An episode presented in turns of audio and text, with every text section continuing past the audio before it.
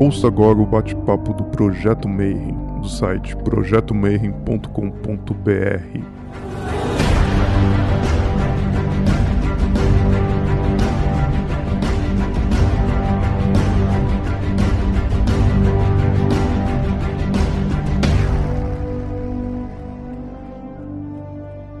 Bom dia para você que é de bom dia, boa noite para você que é da boa noite, boa tarde se você acabou de receber o sinalzinho aí do YouTube e tá vendo um vídeo novo aqui no Bate-Papo Mayhem. Antes de começar o vídeo, não esquece, dá o seu like, segue o canal, que a gente está quase chegando aí no próximo patamar, que vai permitir live, vai permitir uma porrada de coisa bacana aí no YouTube. E hoje, eu chamei um irmãozão hoje para a gente bater um papo sobre a história da Ordem Rosa Cruz, que era um negócio que vocês estavam pedindo muito, muito bacana, e o Valdir é um dos caras mais especializados nesse assunto que a gente tem. Então, antes de mais nada, boa noite, Manão, como é que você está? Boa noite, Marcelo. É, boa noite a todos aí que estão ouvindo e quem vão ouvir ou ver né, no YouTube. Muito obrigado pela oportunidade. Bom, antes da gente começar, da outra vez eu não tinha te perguntado, porque a gente ainda estava criando o formato do, do, do podcast, de tudo mas o pessoal perguntou muito, né? Pediu para eu te, te perguntar como é que você chegou na Rosa Cruz, no martinismo, na maçonaria, né? Como é que foi a tua jornada e por que que você escolheu esse caminho? Realmente não é uma história um pouco, acho que diferente do que normalmente se vê, né? Quando você entra na, numa ordem assim, na iniciática, é, tem muita gente que você vai lá que já tinha afinidade, né? Desde o começo, ó, era novo, né? 15, 17, 18 anos, acabou entrando na ordem, né? Bem, nessa idade eu acho que eu assisti Scooby-Doo, né? então não tinha nenhuma intenção, né? Não tinha pouca religiosidade. E eu fui despertar mesmo foi depois dos 30, como sagitariano típico, né? Passei essa parte aí meio metade cavalo aí, né? Um louvor. Então, na verdade, foi um pouco até traumático, né, minha entrada assim em ordens, né? Por quê? É, voltando, né, no, na outra palestra lá, né, sobre os templários, né, então tudo começou por causa dos templários, realmente, né? Um determinado dia eu entrei numa livraria, né, chamado Siciliano, que não existe mais, em São Bernardo. Acho que eu devia ter uns 29, 30 anos. Eu vi um livro Templários, eu não sabia o que era, não tinha Dan Brown ainda, né? E era dois monges, né? Eu não sei porque eu tive vontade de comprar. Eu não comprei. Acabei voltando depois e falei, preciso comprar. E eu não sei porquê, né? Até hoje, acho que eu nunca mais comprei um livro de um assunto que eu não conhecia, né? É como se hoje eu fosse comprar um livro de botânica, não tem nada a ver com a minha área, né? Enfim, comprei, demorei para ler, quando li não gostei. E assim, ficou um, dois anos assim, daí eu li, gostei, bacana. Só que ficou, ficou que nem aquele meme, né, que você aquele lá que você lê um assunto interessante não tem ninguém com conversar. Até que veio a plataforma Orkut, e eu entrei lá, descobri que tinha um grupo que falava sobre isso, e eu fui lá de tanto, né, li de novo o livro, fui lá tanto bagunçar lá e participar, me convidaram para ser moderador, e daí bacana tal. Só que é o seguinte, né? Eu tive que ler mais por causa de, de moderador, né? Daí eu vi que tinha Rosa Cruz, maçons, martinistas, membros da Demolê, ordens templárias, neotemplárias, enfim, católicos, protestantes, tinha de tudo lá, né? Então fui obrigado a ler mais. E eis que acabou dando para mim um, assim, um sentimento um pouco, né? Para quem estuda história né, medieval, somente das cruzadas, eu fiquei um pouco decepcionado com as religiões. Então chegou um momento que eu quase me declarei ateu tanto estudar esse tipo de coisa. Né? Pô, você estuda as cruzadas e você não acha Deus nela, né? Tudo em nome de Deus, tudo não sei o que, mas só morte, só politicagem. E eu fiquei bem, assim, amargurado com isso, né? E participando tal, não contei para ninguém. Então acho que eu fiquei, assim, mais ou menos um ano, um ano e meio, não sei, bem amargurado, assim, pensando em morte. Então foi bem traumático esse período, né? Assim, não sabia porque não, não tinha religião. Assim, assim, era considerava espírita, né? Então foi um período duro. Acho que eu passei a noite negra da alma, como diz Rosa Cruz, né? Que vivendo aquele memento mori, pensando em morte e tal. E, nossa, me tornei muito amargo. Eu não desejo isso para ninguém. Lógico, eu respeito qualquer um que é ateu, que seja feliz. Que bom, né? Eu não consegui ser. Então, uma hora que eu cheguei, não, eu acho que deve ter alma, não é possível. Eu cheguei à conclusão que precisa existir alma e precisa de uma origem. Falei, tá, é o início para por essa busca minha, né? Então eu precisava buscar e sozinho não consegui, né? Fiquei um tempo lá e nada e nada, né? Você só bate cabeça. E nessa comunidade que tinha no Orkut dos Templários, tinha algumas comunidades relacionadas. Uma era da maçonaria, outra da Rosa Cruz, tinha na Demolê e tal. E eu fui, comecei, a, como tinha membros lá que a gente discutia bastante, né? Sobre os Templários. Aí eu comecei a entrar e ver, né? Ah, a maçonaria precisa ser convidado, então não dá. Então eu fui dar uma olhada na Rosa Cruz tal, e acabei descobrindo que tinha uma loja da Rosa Cruz a quatro quarteirões de casa, né? Que já devia estar aqui uns 50 anos quase. Né? Aproveitei e fui lá. Bati na porta lá, vi um horário que eles estavam lá. E, assim, eu dei uma lida lá no material, no livreto lá do Domínio da Vida, né? Eu olhei meio cético, né? Porque, enfim, era meio ateu, né? Eu falei, deixa eu lá dar uma sabatinada, né? Eu cheguei lá, acho que talvez bem arrogante, né? E comecei a perguntar. Tinha um senhor lá, né? Que inclusive era meu xará, Valdir também. E na época devia ter uns 30, 35 anos de ordem, né? E eu fui lá, por que esse negócio de viborturgia, de projeção psíquica, né? que coisa é isso? Comecei a perguntar, ele me respondendo. Depois de uma hora de pergunta, né, eu falei, putz, tudo que ele me respondeu fez sentido, né? Estranho. Falei, ah, obrigado. Tá. Depois comecei a pensar e acabei entrando para a ordem, né, e frequentando a loja lá. É, hoje eu olho, né, enfim, tinha, podia ter outras opções tal, mas eu acho que eu fiz bem entrar na MORC, porque a MORC ela vai bem passo a passo, bem conta-gotas, né. E assuntos que hoje eu estudo, se eu fosse estudar, por exemplo, comecei a estudar tarô, né, astrologia. Se eu fosse estudar naquela época, eu ia dar risada. Não acreditava em nada, era bem cético, né? Então foi bom que ele foi me preparando e eu comecei depois né, a, prestar atenção nas religiões, né? E eu não queria nada relacionado a Cristo, tal, eu não queria religião. Religião para mim era distância. Não queria intermediários, eu queria poder pesquisar. E então foi bem interessante e tal. No final acabei respeitando mais as religiões, acabei né, esse estudo de religião comparada, mitologias, né? Então foi bem interessante. Hoje eu respeito as religiões, não alguns líderes religiosos, né? Infelizmente existe sempre os, alguns desonestos, né?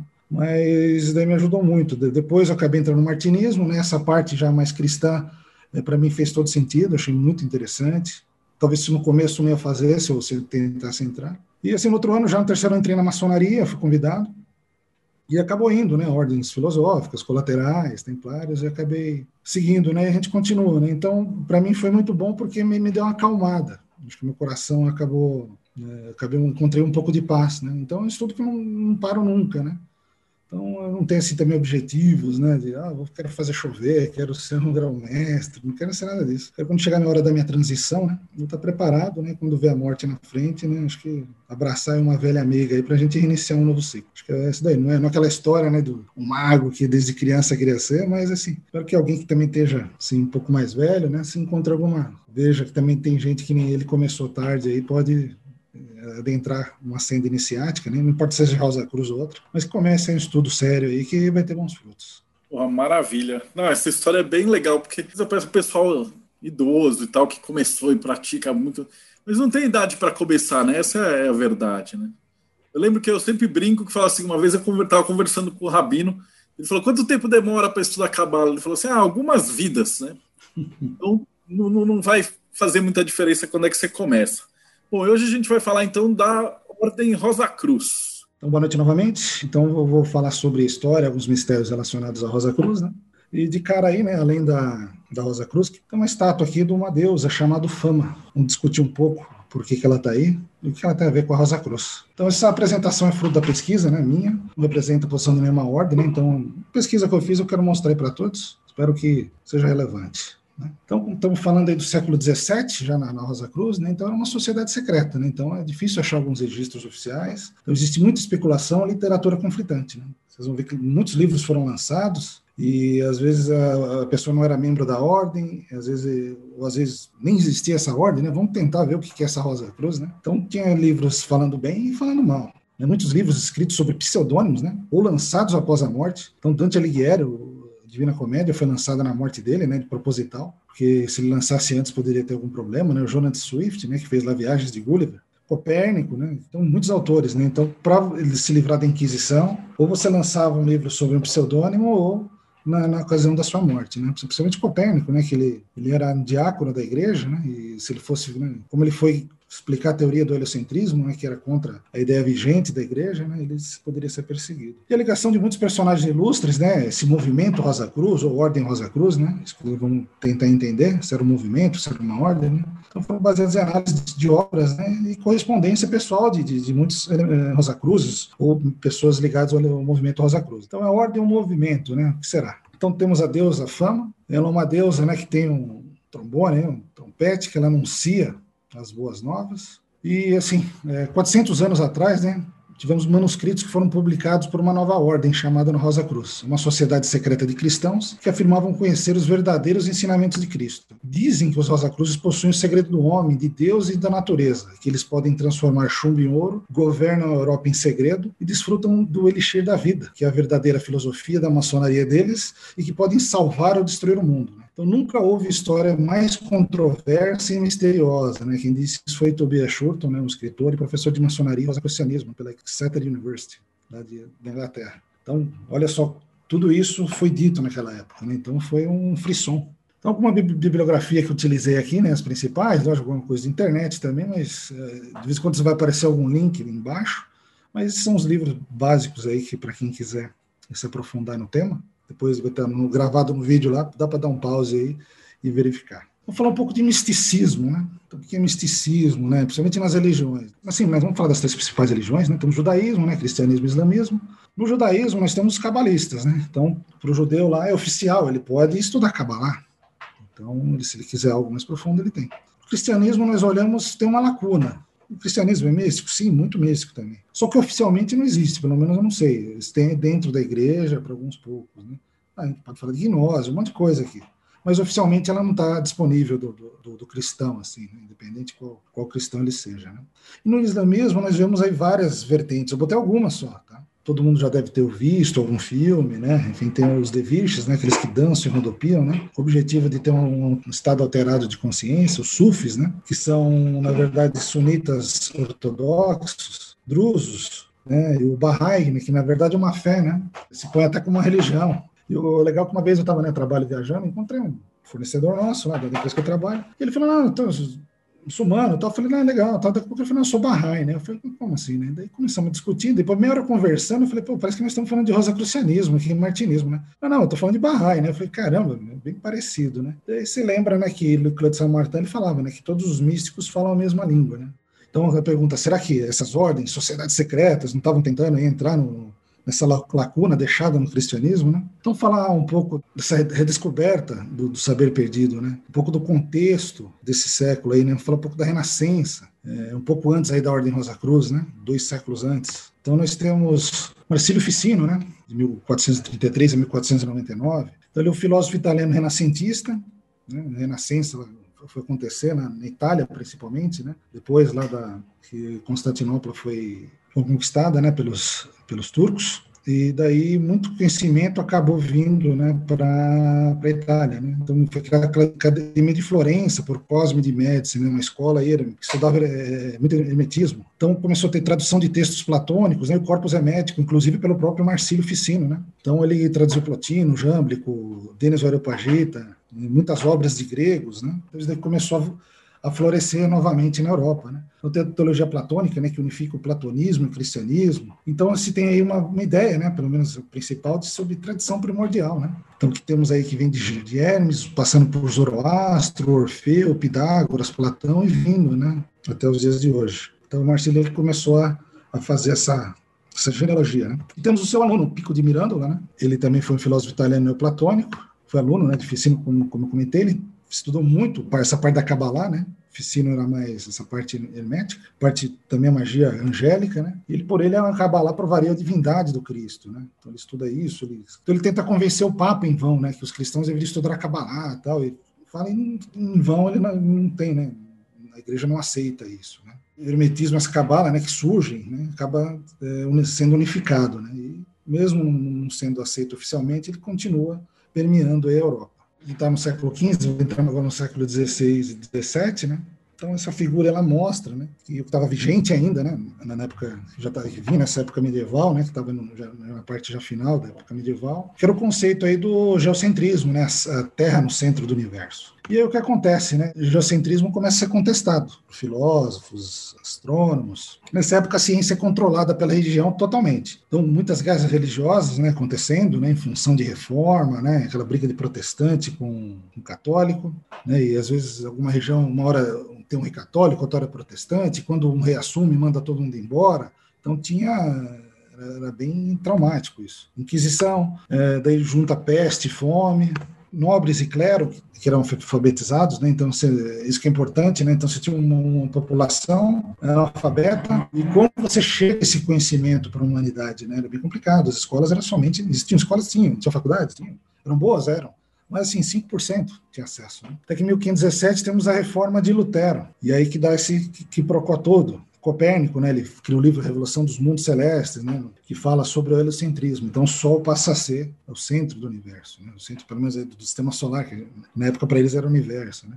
A igreja já estava meio né, engasgada com a reforma, né, ela cria uma, uma Inquisição e o Index, que é um índice né, de livros proibidos pela igreja. Então, ninguém podia ler esse livro, só pegava o livro, botava fogo e uma cópia lá ia para o Vaticano. O Jordano Bruno, em 1600, sendo queimado, né, que ele também era adepto aí do, helocentrismo, outros universos. Uh, ele, ele, contestava muita igreja, ele era um ex-frade né, da, da igreja, né, deu aula em Sorbonne, era um erudito, né, fez parte da, da corte de, da Rainha Elizabeth, do rei Rodolfo II, né, e foi queimado pela Inquisição. Galileu, também condenado, né? E você vê que o cardeal Belarmino, né, foi também condenou Jordano Bruno e o Galileu. O Galileu, como sabia da história, né, que estava passando pelo mesmo cardeal, ele acabou voltando atrás, né? O Jordano Bruno, e quando ele foi, ele falou: volta atrás na sua palavra. Ele falou: não vou voltar, né? E foi queimado. E o Galileu, ele voltou atrás e por isso ele pegou prisão perpétua só. Né? E aqui nós temos o selo da Rosa Cruz, aí, que quando surgiu em 1604, né? então você vê alguma semelhança ali em cima, né, com o selo de Lutero. Né? O selo de Lutero com uma cruz negra, né? Falando da mortificação dentro do coração, vermelho, a rosa branca né, e um anel dourado. E a rosa cruz aqui, a cruz já é dourada, tem um significado para isso, né, o símbolo RC. Né? Imagina, né, como você ia surgir com uma ordem aí, falando, olha, eu tenho uma ordem iniciática, né? Então, com certeza, eles vão ser perseguidos. Eis que, em 1623, depois eu vou explicar porque essa data é importante, em 1623, misteriosos cartazes né, aparecem nas ruas de Paris esses cartazes, né? Causou também muita preocupação pelos eclesiásticos. Por quê, né? Ele falava assim: nós, deputados do Colégio Principal da Rosa Cruz, estamos fazendo uma visita visível em essa cidade pela graça do Altíssimo, para o qual se volta o coração dos justos. Né? Nós mostramos e ensinamos a falar sem livros nem sinais, a falar todas as espécies de línguas dos países em que desejamos estar, para tirar os homens, nossos semelhantes, do erro de morte. Se alguém quiser nos ver somente por curiosidade, jamais se comunicará conosco. Mas, se a vontade o levar realmente a se inscrever no registro de nossa confraternidade, nós, que avaliamos pensamentos, faremos que eles vejam a verdade de nossas promessas. Tanto é assim que não estabeleceremos um local de nossa morada nesta cidade, visto que pensamentos unidos, a real vontade do leitor, serão capazes de nos fazer conhecê-lo e ele a nós. Então, esses cartazes, né? aludiam, né? Não estava escrito Rosa Cruz, né? Só estava esse texto, né? E todo mundo entendeu, né? Pô, só pode ser a Ordem Rosa Cruz que já tinha uh, sido lançado né, em 1614, 15, 16, três livros em forma de manifestos, né, ou manifestos em forma de livro, que hoje nós chamamos que é a trilogia dos Rosa Cruzes. Né? Um seria é, chamado Fama Fraternidades, né? Então por isso que tem a deusa fama, aquela da, da, trombeta, né? Que anuncia a chegada, né? E tem uma palavra aqui perigosa, assim, que a igreja, né, tanto católica quanto a protestante, ficou meio preocupada, porque falava em reforma, né? E já tinha tido uma reforma, estava assim na contra-reforma, então, e aí? Reformar de novo? Né? Então, já prestaram muita atenção em cima disso. Só um, um resumo: ele propõe a união dos sábios né, para a evolução do conhecimento em benefício de toda a humanidade. E ele termina com uma frase assim: sub alurum tuarum Jehovah. Se não me engano, é o, é o Salmo 17 ou 19. Que fala: sob a sombra de sua asa, Jeová. Então, existe, né, ou seja, Jeová tem uma asa né, que estaria sobre os auspícios. Né? Temos também o Confesso, que foi segundo o manifesto em 1615. O primeiro foi escrito em alemão, então algo mais popular. E o segundo, que eu confesso, é, você pode ver que está escrito ad eruditos, então a todos eruditos. Então ele foi escrito em latim. Então o objetivo era atingir todos os acadêmicos, filósofos e eruditos da Europa. E temos o, químico, o Bodas Químicas, né, de Christian Rosenkreuz, que vem num estilo diferente, né, mais iniciático, tal, mas enquanto foi em 1616. No caso, então, esse seria a Fama Fraternidade, mais ou menos a cara como que era, né? Contar um pouco da história deles. Felizmente achei um quadrinho que mostra bem essa história. Vou dar um resumo para vocês aqui. Que mostra que o Frater CR, ele era de uma família nobre, mas foi entregue a um convento, né? Ele ficou órfão, né? Ele foi recebido por um frater chamado PAL. E esse frater cuidou dele e tal, ele aprendeu latim, grego, estudou ciências, né? E se tornou um estudioso, né? Chega um determinado momento, né, que o, que o Frater PAL chega para o Frater CR, né, que hoje nós chamamos, sabemos que né, se chama Christian Rosenkreuz, né, na época não, não foi falado bem o nome dele. Ele fala, ó, vamos para Santo Sepulcro, que é visitar Jerusalém. Eles iniciam uma viagem. E nessa viagem, né, o Frater PAL morre e ele cai o, o Christian Rosenkreuz decide sozinho No final, eles acabam indo para Chipre, vai no caso, uma cidade chamada Dankar. É, quando ele chega em Dankar, ele, ele, é recebido por homens misteriosos que sabiam da chegada dele, sabiam até o nome dele. Então inicia-se uma jornada iniciática. Talvez são sete pontos, inclusive, tem o número sete. Aí? Tem uma hora que ele, ele continua a viagem, só que né, ele queria para Jerusalém, só que ele, quando está em Chipre, ele fica mais do que esperado, né? E ele começa a aprender. Então, cada lugar que vem, ele aprende, ele tem algum tipo de conhecimento. E lá, e os turcos ensinaram ele a arte de curar com as mãos. No Egito, daí ele acaba indo para o Egito. Então, né, e depois ele vai para Marrocos. No Egito também ele aprende várias coisas, aprende a escrever em árabe, traduz o livro, o M, o livro Liber Mundi. Ele vai para Marrocos, onde vai na cidade de Fez, onde ele aprende a entrar em contato com seres elementais e entidades angelicais. Ele também descobre que existia uma magia lá que não era também tão boa. E com isso ele decide voltar para a Europa. Né? Ele já estava ali em Marrocos, perto da, ele vai para Espanha e vem com as ideias, né, vai numa corte, então ele notou que os profanos não estavam interessados em nenhuma mudança, né, acostumados com a corrupção reinante. Ele acaba indo, volta para a Alemanha, onde ele cria a Casa do Espírito Santo, né, junta vários irmãos, ele chama três irmãos principalmente, forma a Fraternidade Rosa Cruz, eles escrevem, né, depois traduz o, livro, o Liber para o alemão, de latim. Daí, né, quando ele fica velho, ele vai fazer uma jornada, depois, né, com 80 anos de idade, que é o, vai falar no terceiro manifesto, e depois acaba né, falecendo e ninguém sabe de onde ele foi. Ele morre né, em 1300 e, tem 1378 quando ele nasce, ele morre em 1400 e pouco, com 106 anos. E depois de 120 anos, né, é, alguns irmãos que continuaram a ordem, né, porque eles se espalharam na Europa, né, então eles têm que ter um substituto e tal, e depois esses irmãos de 120 anos voltam, na, acham a Casa do Espírito Santo. O irmão, que é um arquiteto, ele acaba fazendo uma reforma lá e descobre o que é o o túmulo de Christian Rosenkreuz. E na porta, né, do lado de dentro, ele viu um escrito chamado Post, né, CXX Ano Patebo, né, ou seja, depois de 120 anos renascerei. E essa é a sala onde né, dizem que foi encontrado o Christian Rosenkreuz. Então tem uma simbologia aí, né, uma estrela de sete pontas no teto, uma luz que não era do sol, mas que iluminava é, o recinto, né, aqui nós temos um hexagrama, né, é, vários nomes de anjos, uma simbologia toda especial, encontra-se o corpo de Christian Rosenkreuz, então vê aquilo microscópio, lunetas, né, vários é, objetos também ligados à ciência. E o corpo de Christian Rosenkreuz estava né, intacto, né, com o livro Liberté, que é o livro T em cima do peito, né, e com a frase: Nascemos de Deus, morremos em Jesus e viveremos de novo pelo Espírito Santo. Né. Então, ele nasceu em 1378, morreu em 1484, 106 anos. Então, 120 anos, exatamente em 1604, teria sido descoberto a tumba dele. Inclusive, Fernando Pessoa é, tem um texto longo, né, falando um poema, falando sobre Christian Rosenkreuz, ele termina o poema, né, como na falsa morte a nós exposto, né, o livro ocluso contra o peito posto. Nosso pai, Rosa e Cruz, conhece e cala. Então, um poema muito bonito do Fernando Pessoa. Então, Fama Fraternidades, ele foca nesse, nessa história, né, e contando outras coisas, enfim, falando de reforma, que a sociedade ela tem, né, se, Rosa Cruz ela tem essas ferramentas para uma reforma. Depois nós temos o Confesso, né, um ano depois, em 1615, né, que eu falei que foi escrito em latim. Né, então fala que a Fraternidade Rosa Cruz é um bastião né, do livre pensar. E a ordem também fala agora em latim que possui todos os instrumentos para uma reforma universal, né, deve-se abandonar a teoria né, e a filosofia aristotélica de Galeno para abraçar uma nova ciência. E fala: não temos uma outra filosofia que não seja aquela que é o princípio, compêndio, fundamento e conteúdo de todas as faculdades das ciências e das artes. Bem, então foi causando frisson na Europa, né? Então, um ano depois surge as bodas químicas de Christian Rosenkreuz, que tinha mais ou menos esse. É, tem várias versões, né? Uma das capas seriam essa, né? Você vai ver na, na, na, Alemanha de um jeito, depois na Inglaterra tem umas mudanças, né? Enfim. E vai contar o quê?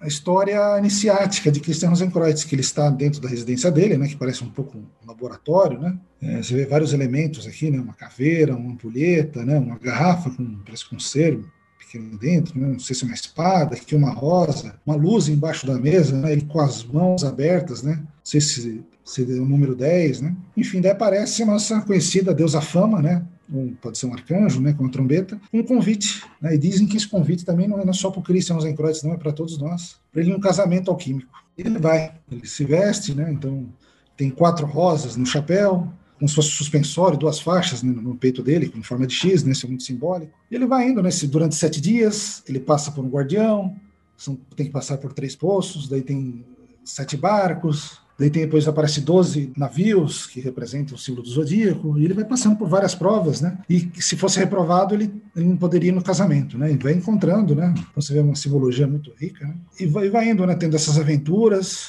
né? Infelizmente não dá para falar aqui, né? Existem palestras aí no YouTube que você vai ver que falam uma hora só sobre esse assunto, né? Até encontrar, né? Esse casamento, que na verdade não é essa figura, né? Ele está no, no meio ainda da jornada. Mas o objetivo é chegar, né? Que na verdade o que é, né? Quando você vê depois, né? É o casamento, né? Da sua alma, né? Com Deus. E acontecem muitas coisas interessantes, tá? É um final bem surpreendente. Valdir, é importante colocar aí que para quem é fã do Harry Potter, a J.K. Rowling pegou um monte de coisa do casamento químico para colocar em Hogwarts. Então os quadros que tem as pessoas que se mexem e falam, as escadas que se movimentam. Movimentam, né? Tem muita coisa. Então tem, tem bastante. Então, quem é fã do, do Harry Potter e tal, tá assistindo esse, esse, vídeo aqui, depois procura esse livro que vale muito a pena ler. É, bem lembrado, tem, tem muitos detalhes assim, né, para falar. E daí então tivemos três manifestos, sem não tinha nome do autor, né? Quem será que? Quem são os autores ou o autor, né?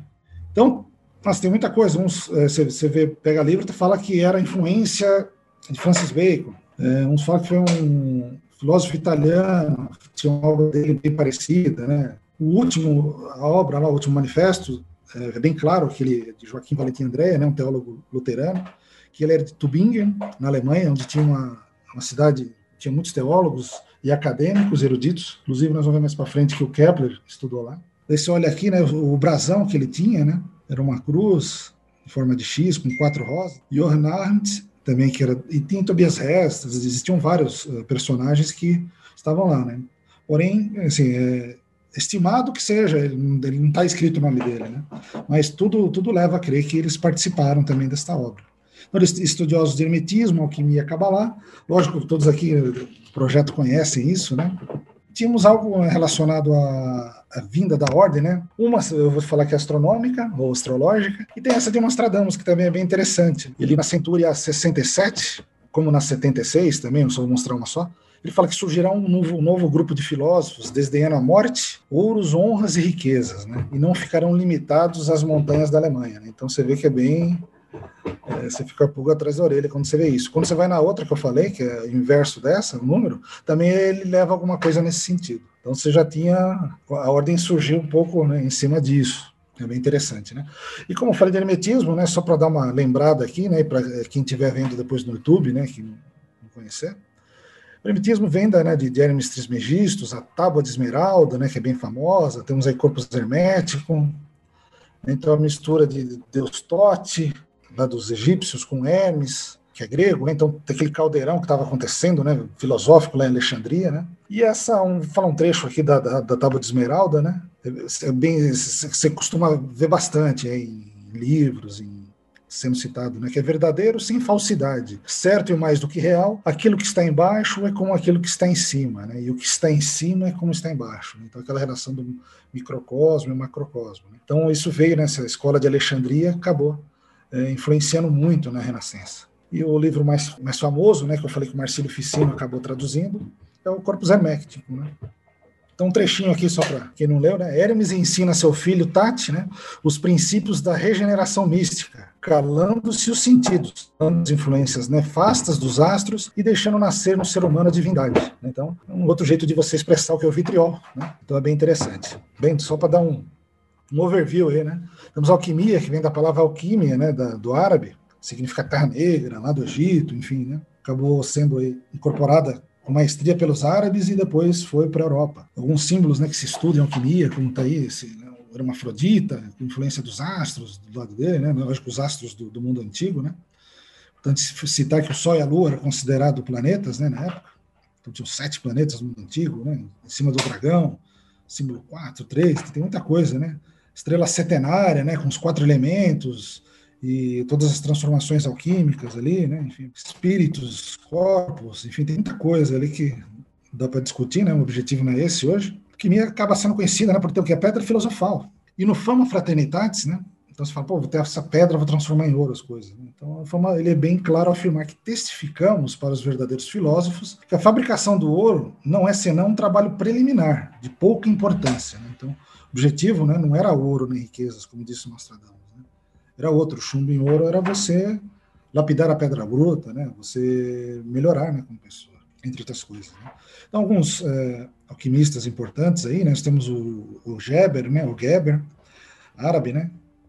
Ele é bem, foi um dos principais. Inclusive a palavra gibberish em inglês significa quando você usa essa palavra que você não está entendendo, né? Porque é como se estivesse vendo um tratado alquímico, né? Então, Paracelso, o, o Flamel, né? O Cornélio Agripa, são figuras importantes aí da alquimia que serviram como base. E acaba lá, né? Que, como falei, um, um misticismo judaico, né?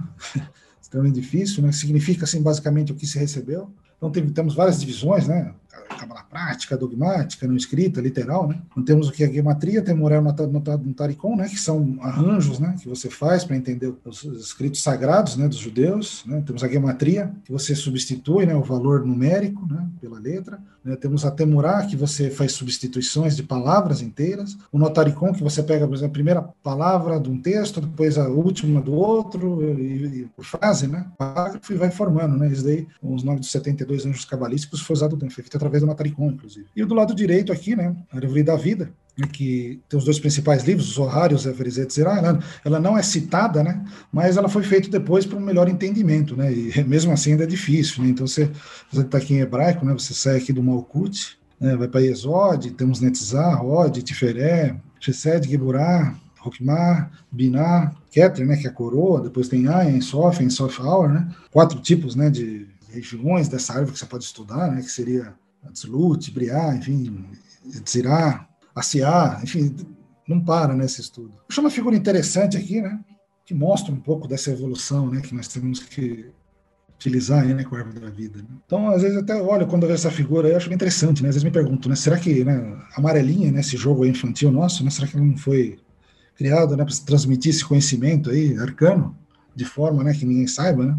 Temos que sair do inferno e para o céu, né? Então é bem bacana. Bem, assunto na Kabbalah, também não sou especialista, mas é só para ver que as bases né, da, da Ordem Rosa Cruz, a Kabbalah, ela não, não, teve tanta influência no começo, né, mas um dos membros, né, foi falado, era cabalista, né, você não sabia as profissões ou, ou quais seriam as graduações, mas eles falam em três dos, dos, dos fundadores, né, um era um cabalista, o outro era matemático e o outro era arquiteto.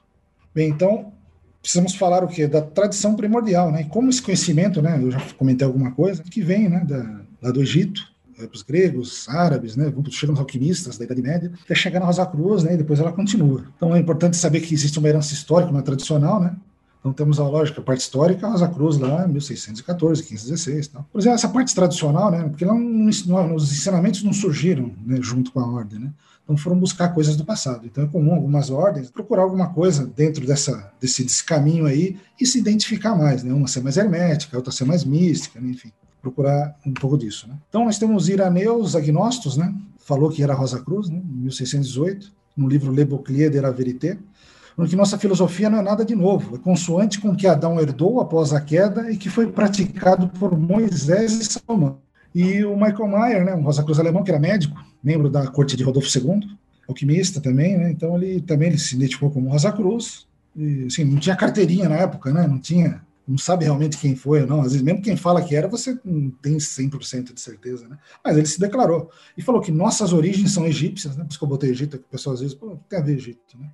Bem, foi falado naquela época, né? Bramânicas, oriundas dos mistérios de Eleusis e de Samos, né? Na Samotrácia, dos magos da Pérsia, dos pitagóricos né? e dos árabes. Então, existe aí uma, um caminho, né? Que esse conhecimento, né? Acabou vindo até chegar na Rosa Cruz do século XVII. Né? Então, quando pega uma obra do Michael Moore, né, chamado Atalantas Fugens, né, Fuga de Atalanta, né, então você vê uma figura bastante, né, são 50 gravuras com uma música e um texto, né, então é difícil entender. Vou entender, eu vou comer algumas aqui, né, no caso seria a quadratura do círculo, né, seria a pedra filosofal, temos o homem e a mulher, né, o que significa isso, né, seria a fórmula da, da pedra filosofal, né, o hermafrodita sendo purificado pelas chamas do fogo, né, o que significa isso? Esse quadro é bem famoso, que é Sofia, né? Caminhando, e atrás lá o, é um erudito, seria o, o eremita, isso, né? Que ele tá, mas ele não vê a sabedoria, ele só consegue seguir seus passos, né? Então é para a gente se preparar que nós vamos ver os passos, né? Quando descobrirmos alguma coisa, né? Então, interessante, né? Aqui falando um pouco do Hermes Trismegisto, o Sol, a Lua, né? Com fogo no meio, né? A mão para cima, a mão para baixo. Então, quando se estuda simbologia é complicado, porque às vezes se a mão está de um lado é uma coisa, se o pé está do outro lado é outra. Então, detalhe, às vezes, que às vezes de pouca importância, às vezes é o, é o que, explica né, a gravura. Aí uma pessoa sendo enterrada com uma serpente, né? Será que ela está sendo dominada pelos vícios? Né? Então tem muita coisa aí que você precisa eh, entender melhor. Mas, assim, é algo que tentava né, nessa época aí, né? Imagina, né, uma sociedade secreta surgindo, símbolos misteriosos, imagina a igreja como ficou, né? E qual foi a repercussão? Eu posso dizer que deu o que falar. Então teve um estardalhaço em furor né, por acadêmicos, eruditos, filósofos, teólogos, em 10 anos, 200 livros foram escritos, tanto a favor e também contra né, Rosa Cruz. Então foi uma guerra, né? E hoje, quando nós temos, né, tem Twitter, né, Facebook, você vai lá, você rebate dando uma tweetada, né? Naquela época você rebatia escrevendo um livro, né? Então você imagina como que era, né? Então a Igreja Católica ficou enfurecida né, com essa proposta de reforma, acionam jesuítas e Inquisição, quem são esses Rosa Cruz? E são chamados de conspiradores luteranos e satanistas. E lá na, na, nos protestantes, apesar de na época eles ser um pouco mais tolerantes, então, eles, na Holanda, principalmente, eles criam comitês para analisar os manifestos. Né? A Rosa Cruz vira sinônimo até de ateu. E cria um tribunal para julgar os Rosa Cruzes. Né? Porque ele fala, pô, já foi feita a reforma, para que outra? Né? O que está por trás disso? Então, todo mundo ficou com a pulga atrás da orelha. E para piorar, acontece a Guerra dos 30 Anos, já na sequência. Então, vou falar um pouco do Palatinado. Né? A Rosa Cruz ela tinha um, um suporte de um príncipe, lá da Europa. E nessa, no começo dessa guerra ele perde, né? Então os, os Acruzes se dispersam, né? Então uns vão lá para Inglaterra, ser aliados de Oliver Cromwell. Pode ser sido da maçom, né? Ashmole, né? Que o maçom ele levanta essa hipótese, né? Já em 1652, né? bem antes da, da grande loja da Inglaterra, que foi em 1717. E por alguns protestantes, os Acruzes, né? Acabam fugindo para os Estados Unidos, né? Em função dessa guerra. Foi uma guerra terrível, sim, sim, pior até que a Segunda Guerra Mundial principalmente ali na região da, da, Alemanha, foi devastada. Nossa, foi terrível mesmo. Junta peste, junta, junta fome. E com isso deu uma dispersada na Rosa Cruz. Ela acabou nos, nos concretizando num formato hoje como nós vemos as ordens. Né? Inclusive o Robert Flood, né? ele sai em defesa da Rosa Cruz. Ele fala, sou Rosa Cruz. Né? Ele fala que os irmãos da Rosa Cruz empregam apenas as boas qualidades da mágica, da matemática e da mecânica. E a magia da Kabbalah, que ensina como invocar os sagrados nomes dos anjos. A magia, a Kabbalah e a astrologia, conforme estudadas pelos irmãos da Rosa Cruz, são científicas e sagradas. Né? Escreveu, foi a Francis Yates, né, ela que reescreve. Né? Então, e, e, o Robert Flood bati, né, também escrevia livro contra outros filósofos que eram contra a Rosa Cruz, então foi uma guerra. Então, a Rosa Cruz acaba não surgindo, não se manifestando em função disso, né? E ficou aquele negócio, quem são eles, né? Quem, quem é essa fraternidade aí? Então eles começam a ser chamados de invisíveis, porque ninguém sabia quem eram eles, né? e só sabia que eles seguiam esses mandamentos do Forma Fraternidades, né, que só se podiam se encontrar uma, uma vez por ano na casa do Espírito Santo, tinha um substituto para depois da morte, tem que escolher, né? curavam os doentes, distribuíam remédios de graça, se vestiam de acordo com os costumes locais, e a palavra né, CR, né, que era Cristian Rosa devia ser o selo, marca e caráter deles. E a fraternidade deveria ser secreta por 100 anos. Por não surgirem, né, muitos acusam de ser uma invenção imaginária, né, falam que foi um, uma fake news, enfim, né? O próprio René Descartes ele inicia uma busca pela fraternidade, comentar um pouquinho disso daqui a pouco. E até Goethe, né, praticamente 100 anos depois, ele até pergunta, né, quem casou a rosa com a cruz, né? Então, é algo que mexia no imaginário aí dos acadêmicos, dos filósofos. Eu lembro, comentei uma coisa sobre o Palatinado, né? Então, o que que era, né? Era uma região ali da, da Germânia, que hoje fica assim entre a Saxônia e a Boêmia, e quem eram os príncipes era Frederico V, né? E a Elizabeth Stuart, que era filha dos Stuarts lá da Inglaterra. Então, eram protestantes, né, e eles resolveram se casar. Né. Era um casal jovem, foi, foram muito festejados. Né. Então, eles se casam em Londres e depois vão se casam na Alemanha. E, inclusive, Shakespeare, né, a companhia de teatro dele, né, que sempre aparecia alguns momentos né, relacionados ao misticismo, né, também apresentaram a obra Tempestade, né, que tem um cunho totalmente místico, né, e eram, eles acabaram meio que sendo né, a esperança, né, e ser considerado o chefe dos príncipes protestantes da Europa, né, contra os católicos. Eles eram tolerantes, incentivavam as ciências, o livre pensar, e não permitiam a ação da Inquisição, né. Então eles atraem muitos pensadores, assim como estava na época em Praga, né, com Rodolfo II, né, no Palatinado também. E depois, né, é, da morte de Rodolfo II, apesar de ele ser um Habsburgo, né, católico, é, colocam um rei lá que não era do lado da população, eles vão lá, pegam os representantes, jogam pela janela e falam: Nós queremos que né, Frederico seja o nosso rei. Ele aceita, conversa lá. Stuart na Inglaterra olha lá, ó, veja bem e tal. Então, falando: Legal, vou lá. Se tiver uma guerra, eu tenho apoio da, do meu sogro. Para iniciar a guerra dos 30 anos, eles não têm o apoio do sogro, eles perdem numa batalha chamada Batalha da Montanha Branca e vão para a Holanda. E com isso, todos os Rosa Cruz, né, Comênios, muitos outros acabam se dispersando, indo para a Inglaterra e acaba dando né, um problema e a ordem acaba não, não se manifestando. Então, o movimento Rosa Cruz acaba, acaba sendo transferido para a Holanda e para a Inglaterra. Esse é o convite de casamento dos dois, né? Então dá para ver até aqui na fosse um sol, né? O tetragrama sagrado, né? Yod Revav He. Então você vê que eles tinham né, essa tendência aí, né? Casamento cristão com símbolos hebraicos com o nome de Deus. Outro personagem que vale a pena citar é Francis Bacon, né? Que é considerado aí o imperador da Rosa Cruz, enfim, né? Não tem nenhum nada assim que prove, assim, escrito Eu sou Rosa Cruz, mas enfim, ele fez algumas obras que, que dá a entender que ele estava pelo menos alinhado com a proposta, né? Então ele fez a Nova Atlântida, a capa, né? Depois você vê que duas colunas, né? Um barco, enfim, né? Fala um pouco dessa viagem, né? Que saem do Peru e acham uma ilha, né? No Pacífico. Enfim, ele era político, filósofo, cientista inglês, né? Lord Chanceler da Rainha Elizabeth, né? Que era a Rainha das Fadas, Rainha Virgem. Né? O pai, ele reformou o sistema de ensino pós-reforma, então ele estava acostumado com esse tipo de reforma. Ele foi inspirador da Royal Society. Então vai ter a Royal Society, né? Que eu vou falar, que se chama tem o pseudônimo né, de Colégio Invisível, né, um nome bem sugestivo. Ele escreveu Novo Organorum, que é um livro, né, antes desse, que fala sobre progresso das ciências, né, que é o método indutivo, né, e empirismo, né, que é anti-aristotélico, né. Então, quando você na época do Aristóteles, você formulava uma, uma ideia e depois você ficava tentando provar. Se você conseguisse, essa ideia era verdadeira. Ele faz o contrário. Você tem que ter evidências e dessas evidências se forma uma tese. Então ele escreveu essa nova Atlântida em 1626, né, que seria uma sociedade cristã utópica né, e avançada, que a cidade chama Ben Salem. E lá tem a Casa de Salomão. Existe uma comunidade científica que usava experimentação, observando a natureza. Então, a ciência era livre das amarras da igreja. Então, inclusive, eles conseguiam plantar frutas né, fora da estação. Olha que coisa. Então, tinha muita coisa. Você olha assim, você vê que ele tinha era um visionário. E, e para ele era claro a reforma, né? Assim como Thomas More, que tinha, foi escrever Utopia, e o próprio Valentim André, que escreveu Cristianópolis, né? Então, eles tinham essa ideia, né? era consoante, né, de consonante, de, de, ter uma sociedade utópica, né, uma reforma, onde a ciência poderia, junto com a religião, né, não precisava estar separado, né, mas pelo menos ela tinha que ter autonomia. Esse era o objetivo dele.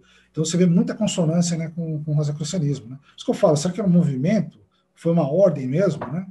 Porque para mim parece que foi como se fosse um iluminismo, como foi um século depois, né? E o rosacrucianismo foi muito forte. É, vamos falar também de Johannes Klepper, astrônomo, astrólogo, né? Ele era matemático alemão, considerado pai da astronomia moderna, né? Ele era conselheiro astrológico de Rodolfo II, trabalhou com Tycho Brahe, que era outro astrônomo famosíssimo, que com matemática ele conseguiu calcular as órbitas, né? De Marte, né? Tinha tabelas de cálculo, né? Tudo na mão. E nessa época ainda não tinha ainda o, o telescópio. Imagina tudo no olho. Né? Galileu depois que fez, né? que criando, né? Pelo menos desenvolvendo algo parecido foi perseguido por se não se converter ao catolicismo, né? então ele está sempre ali na, na, corte de Rodolfo II, algo meio próximo aos protestantes. Né? E né, ele aproveitou essa lei né, do, do Copérnico, né, do heliocentrismo, desenvolveu algumas teorias. Então ele escreveu o Mistério Cosmográfico em 1596, foi publicado em Tübingen, né, onde te, nasceram os Rosa Cruzes, né, onde ele estudou inclusive. então já tem algo bem para ficar atento, né? Então ele calculou que a relação entre distâncias, né, dos seis planetas da época, né, ele via, né, podia ser entendida através do estudo dos sólidos platônicos. Dedicou esse livro a Hermes Trismegistus, três vezes grande. Então ele era astrólogo, fazia uma astral para todo mundo. Qualquer rei que tinha um astrólogo, ele não queria saber qual que a órbita do planeta tal, se tinha lua, se não tinha. Ele queria saber o seguinte: eu vou ganhar a guerra, meu filho vai ser nascer menino ou menina? Ah, vai ter boa colheita? Eu vou ter mais imposto ano que vem? Ele tem que ficar fazendo isso direto. Se ele fosse um péssimo astrólogo, ele com certeza ia ser decapitado. Então é preciso pensar nisso, né? Todo mundo vê o lado astronômico, mas nunca vê o astrológico de Kepler, né? Dedicou a Hermes, né? Mas depois, quando ele viu o que aconteceu com o Jordano Bruno, né? Ele falava que o Sol era a alma do mundo, ele uma redição, né? Ele falou, não, é, na verdade é, é Jaime, né, o rei da Inglaterra, que é três vezes grande, né? Ele não é mais o Sol, era a alma do mundo, é a força, né? Então ele deu uma mudada porque ele ficou esperto, né? Os sólidos platônicos são esses daqui, né? O tetraedro, que temos aqui triângulo de quatro lados, o octaedro com oito lados, o cubo, icosaedro, dodecaedro, né? Então um tem 12 lados, outro tem 20. Outro aqui que é um símbolo, né? Um grau da, da, da maçonaria que estuda esse daqui, né? E ele pegou e fez esse estudo baseado nos sólidos platônicos, ou seja, geometria. Então a geometria ela estava voltando com força nessa época. Né? Essa parte dos, dos neoplatônicos, dos, da Renascença, né? Então a geometria passou a ser estudada. E ele pegou esses, esses sólidos aí e fez como se fosse um dentro do outro e fez uma relação, né? Um objeto mais ou menos assim. Inclusive ele foi até, até uma moeda dele que foi feita em 2005, né? Que mostra isso daí, né? Enfim, aqui um, um mapa astral que ele fazia, um jeito meio diferente, né? Que ele fez para um general da época, né? O que acontece com os sólidos platônicos? Então, chegou num momento e falou, pô, esse daí não vale, esses sólidos platônicos, porque as órbitas depois foram descobertas que são elípticas, né? Inclusive o Kepler falou isso. Porém, quando você bota uma esfera dentro né, de cada sólido platônico, né, é como se fosse uma órbita circular, então não vale. Não é bem assim. É, na verdade, ele pega a relação entre a distância de um sólido para o outro e como seria a distância média entre um planeta e outro, você chega a valores bem próximos até. Não são muito exatos, né? Mas pelo menos mostra muito melhor do que você pensar que é por causa da órbita. Né? Tanto que ele não retificou a obra dele. Muita gente fala isso, mas ele não retificou. É bem interessante. E muita gente fala né, que os sólidos platônicos né, seria até um formato do universo agora, em 2005 foi falado isso. Tanto que seria o, a teoria que o universo seria um icosaedro meio que dobrado, né? Então, se você passasse na, na, superfície de um lado, você sairia numa outra. Eu explicaria aquele negócio de dobra, viagens né, mais rápidas no universo. Isso daí foi um artigo científico, inclusive. E vamos falar um pouco de uma descoberta que o Kepler fez. Em 1606, ele lançou um livro, né, um artigo, da estela nova, né? começa sobre isso. Né? E seria uma, uma, uma luz, uma estrela nova que ele viu, que ele estaria no pé da constelação de Serpentário, né? de Ofio, entre Sagitário e Escorpião. Então ele notou essa, essa estrela e falou: Pô, peraí. Então começou a procurar no passado onde teria acontecido. Né? E o nome dessa obra é essa daí, Estela Nova em Pé de Serpentário, né? Nova Estrela no Pé de Serpentário, que hoje nós sabemos que é uma, não era uma estrela, né? Porque, e para eles, imagina, né? Na época, uma estrela nova, né? Se Deus fez todas as estrelas, né? Então ele está fazendo uma nova, né? Na verdade foi descoberto que era uma supernova, né? Uma explosão, né? E ele falou do trígono ígneo, ígneo né? Entre essa constelação, né? Com Marte, né? E com Júpiter e Saturno. Estava acontecendo isso. Inclusive, ele fala de Jesus Christi Salvatoris Vero Ano Natalício. Ele fala do verdadeiro ano natalício de Jesus. E aqui desse lado aqui nós temos um Cis, né, que é uma constelação também importante. Essa era a visão que o Kepler teve né, em 1604, com Júpiter, Saturno e Marte, essa supernova, né, do lado de Ofíaco, né, o Serpentário. Por coincidência, em dezembro agora nós tivemos uma conjunção de Júpiter e Saturno. E a última que teve parecida com ela foi em 1623 que ele também vai acontecer. Então ele não estava tão junto assim, Júpiter e Saturno, depois ele vai chegar muito próximo, coisa de minutos de grau, né? Mas a supernova chamou a atenção dele, falou: alguma coisa vai estar acontecendo. Então, ele poderia ser uma segunda vinda de Jesus, uma nova estrela, seria a nossa nova estrela de Belém, né? Tinha uma conjunção em Marte, que ele falou: vai ter guerra, e teve a guerra dos 30 anos. Falou: será que vai ter uma nova seita? Né? Em 1623, que é uma data importante, que todos os astrônomos falaram agora, em dezembro, é, na época ia ter teve o que uma conjunção Saturno e Júpiter, o mais próximo possível, um Leão. Então também tinha aquela imagem, né? Será que vai, vai ter o Leão de Setentrião, né? O Leão lá do norte, né? Que depois eles falaram não, deve ser o Frederico do Palatinado, ele que vai salvar, né? Os, os protestantes. Então você vê que como que estava ligado aí, o que eu falei com vocês, com astrologia na época, astronomia. E ele pega em 1604, ele vai voltando, né? 799 ele afirma que Cristo nasceu em 7 a.C., na verdade, né? Porque esse seria de Belém se tivesse nessa, nessa ordem aqui, né, que ele fez, né? Então ele foi Isaías foi em 812, Moisés em 1617, até chegar em Adão, foi em 4032. Então você vê, para quem é astrônomo olhar isso, deve olhar com muita estranheza, né? Que na verdade ele estava fazendo um artigo relacionado à religião. Mas é bem interessante essa obra. Por que, que eu estou falando dela, né? Que ela tem a ver com, com a Rosa Cruz, não existe um livro que foi lançado em 1785, né? Essa é versão atual da Mork, né? Que fala sobre os símbolos, símbolos secretos dos Rosa Cruzes, né? Do século XVI e XVII. E um símbolo deles é esse daqui, o Colégio da Fraternidade. Esse símbolo faz o seguinte: quando você olha aqui, né? Você vê um castelo. Esse é um castelo que já de cara você vê uma trombeta aqui, né? Seria Fama Fraternidades. Colégio da Fraternidade, SS, Espírito Santo, né? Casa do Espírito Santo e o Fama, Fama Fraternidades. Então, está falando da chegada né, do Colégio Rosa Cruz. E aqui nós temos duas estrelas, uma vindo aqui em Serpentário, em 1604, e a outra no signo né, de, de, de Cisne, que foi em 1600, na verdade. Então, mostra que a, a ordem nasceu dos auspícios né, das estrelas. Enfim, temos aqui o tetragrama sagrado com a mão de Deus, onde ele segura né, a própria castelo da Ordem Rosa Cruz. Tem a asa em cima, asa embaixo, né, sobre a sombra de suas asas, Jeová. Aqui nesse, nesse castelo, né, você vê que tem guardiões, né, mas eles têm um escudo com o nome de Deus, nome sagrado, e não, eles não têm espada, né, eles têm os, as, as palmas, né, foram né, mostradas, apareceram em Cristo quando ele voltou para Jerusalém. Temos a arca né, de Noé aqui com as pombas, né, mostrando o símbolo da esperança. Ele quer entrar na ordem Rosa Cruz, né, precisa ter paciência e perseverança. É, nós vemos uma espada, né, que a ordem também está preparada né, para se defender. E tem é um castelo com rodas, ou seja, nesse castelo ele pode estar em qualquer lugar que desejar. Um símbolo aqui de uma cruz e uma rosa, né? Uma cruz até parece meio templária. E está escrito aqui, vinite digni, venham os dignos. Jesus nobe homina, né? Então tem a palavra de Jesus aqui, mostrando que para você entrar na fraternidade, né? Você chega a Deus através de Jesus e pela fraternidade Rosa Cruz.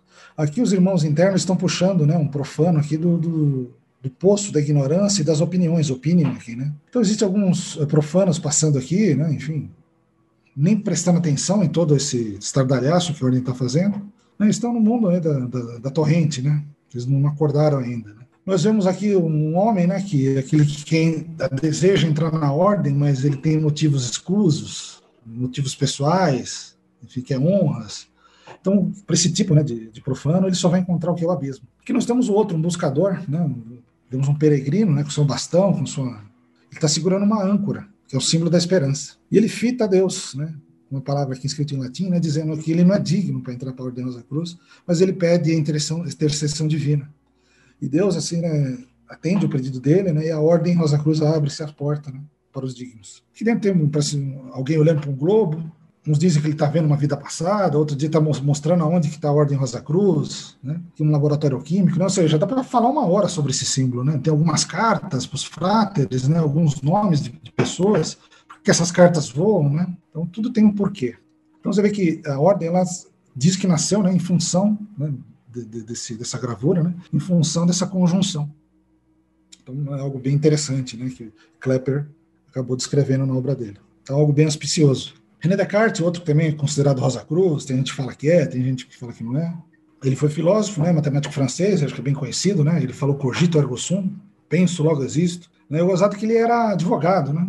Então você vê que o sistema de estudo antes era completo, né? Você estudava direito, mas você era filósofo, era matemático, enfim. Né? Então ele tem esse pensamento cartesiano ao mesmo tempo, essa geometria cartesiana, plano, né? Então ele unificou, ele unificou a álgebra e a geometria, né? formando uma álgebra linear, criou o plano cartesiano. Então, em 1618 ele, ele saiu, né? Então, um ano depois do, do Manifesto Rosa Cruz, ele foi lá para os países, né? Foi para a Holanda, para os países protestantes, né? Então, um pouco estranho, né? Ele foi servir ao exército, mas ele não foi para lutar, ele estava lá como voluntário, né? Então, ele tinha a espada dele e tal, ele, e nisso ele conheceu um monte de gente. Ele voltou para a França, foi acusado de ser Rosa Cruz, que ele negou, obviamente, porque senão ia para a Inquisição. Ele escreveu né, um, um livro chamado Tratado sobre o Mundo, né, que é heliocentrista, ele tenta falar isso dele. Esse livro, inclusive, ele foi entrou para o Index da Igreja Católica. Ele faz o Discurso do Método, que é um livro famoso dele. Na Holanda, ele encontra, né, o, tem um problema em Utrecht, na faculdade de Utrecht, né, que tem um livro acusando ele de ser Rosa Cruz. Ele foi quase preso. Ele brigou com todos os acadêmicos da, da, da universidade dessa cidade, porque ele, ele era vivo e tinha uma cátedra de filosofia de cartesianismo, né? E, e o único jeito de tirar o Descartes dele era mentindo, acusando ele de ser Rosa Cruz. E ele teve que dizer que não era também, né? Então ele não podia dizer. Então ele se desgastou, escreveu muitos livros, né? ele era sozinho contra todos os filósofos. Né? Então você vê que era um momento bem crítico. E termina sua vida na corte da rainha Cristina da Suécia. Esse livro é bem interessante, o Caderno Sagrado de Descartes, conta muita coisa interessante da Rosa Cruz também. Ele foi descoberto por Leibniz, ele escreveu um livro que teoricamente seria lançado na morte dele, mas como ele morreu precocemente na Suécia, o livro acabou não sendo lançado porque ele estava incompleto. Mas o Leibniz ele foi na França, conseguiu falar com uma pessoa que tinha esse livro, ele conseguiu copiar 16 páginas. Né? E aqui até um, essa figura mostra é, encontrando né, um, um Rosa Cruz holandês e mostra como eles se conheceram, né? Tinha um poste, né, com um problema de geometria. E ele fala, né, que de roda significados. Ele fala em latim, que essa é a língua que os eruditos falavam, né? Ele conheceu e ele falou, não, é um problema geométrico, né? Ele falou, não, eu consigo resolver. Falei, duvido. Então você conseguir, vai na minha casa. No outro dia ele resolveu, foi lá. Ficou muito amigo do Bickman, morou na casa dele por meses, né? Ele é, é uma pessoa, depois que foi descoberto nas cartas, que ele era Rosa Cruz, né? Então ele encontrou Rosa Cruz, né? Uma coisa muito famosa são os sonhos de René Descartes, né? Que são três sonhos famosos, né? E no final, é, a conclusão dos sonhos que ele queria unificar a ciência, né? Numa enciclopédia, e conhecimento de toda a humanidade. Né? Então você vê algo bem místico, né? Sonho, né? bem interessante. E nesse livro você vê que ele, ele descobriu uma relação importante dos sólidos platônicos, que é, é, que a relação entre arestas, vértices e lados, quando você faz uma conta de soma e divisão, você entra no número 2. Todos eles apresentam o número 2. E não foi publicado. E quem descobriu e descobriu, né, que acabou publicando isso, foi um matemático chamado Euler, da Suíça, 100 anos depois, que acabou levando né, a fama por ter descoberto. É um número que acaba ajudando muito a parte de topografia. Né? Bem interessante isso daí. Então você vê como sólidos platônicos se relacionam, né? Então ele foi perseguido. E quando ele era cruzado, ele voltou em 1623 para a França, quando teve os manifestos. Então todo mundo foi em cima dele. Pô, você encontrou os Rosa Cruzes. Depois que você chegou, começaram a sair esses panfletos. Ele falou, não. Como eu vou encontrar os Rosa Cruzes se, se eles são invisíveis, né? Não, se, se, alguém que não que fosse culpado ia falar a mesma coisa, né? Ele usou a lógica para e conseguiu reverter, porque senão ele ia preso. Então é complicado alguém falar que era Rosa Cruz naquela época, né?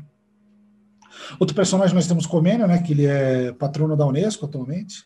Ele era um bispo protestante tcheco, educador, cientista, reformador social, foi fundador da Royal Society e da didática moderna e é, patrono da Unesco, né?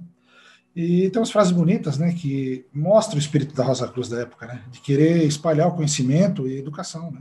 Ele fala, né, que desejamos que todos os seres humanos, jovens ou velhos, ricos ou pobres, nobres ou plebeus, homens ou mulheres, tenham uma educação completa e se tornem seres realizados que aprendam a conhecer a verdade e não sejam iludidos pelas aparências, amar o bem e não serem seduzidos pelo mal, e nunca desviar de sua meta, que é a felicidade. Ele também disse que o homem nada recebe do exterior, só precisa expandir e desenvolver o que já traz implícito em si, fazendo desabrochar a natureza de cada coisa. Então, você vai ver mais uma relação com o vitriol. E assim, a Rosa Cruz, como eu falei, se manteve incógnita. Nós temos aí uma figura mostrando Christian Rosenkreuz lá no, no Egito, mas assim, ela não se manifestou, sim, oficialmente, mas manteve sementes da reforma universal. Né? As principais nós podemos falar que seria científica, uma, uma reforma da sociedade e uma reforma espiritual.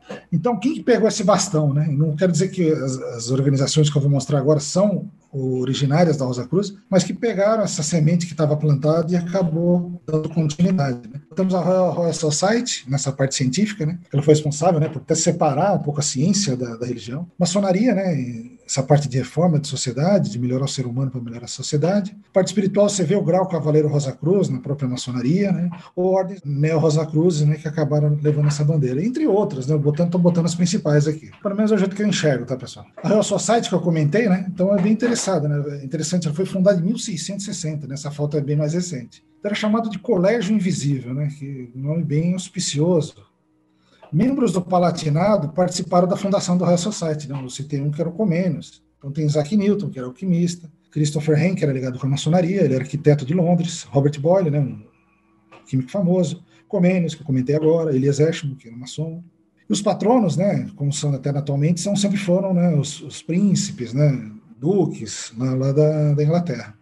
Existe um prêmio né, até hoje, que é o Fellowship of Royal Society, né, quem ganhou mais próximo, né, mais recente, seria Albert Einstein, né? Rutherford, químico, Winston Churchill, Charles Darwin, recentemente Stephen Hawking e até o Elon Musk da Tesla, olha só. Mas uma coisa que, que eu só mostrar para vocês, que existe uma obra de Thomas Pratt, naquela época, né, um pouco depois, né, que foi fundada a Royal Society, que mostra que o fundador da, da Royal Society, aqui do lado esquerdo, né, junto com Francis Bacon, que era um, seria um patrono, né, um inspirador da Royal Society, ele apontando a estátua aqui de, de Carolos, né, rei Charles da Inglaterra, que era da dinastia Stuart, né, e aquele sendo coroado por nada menos, nada mais que a fama, fraternidades, fraternidades, né, interessante, né, coincidência.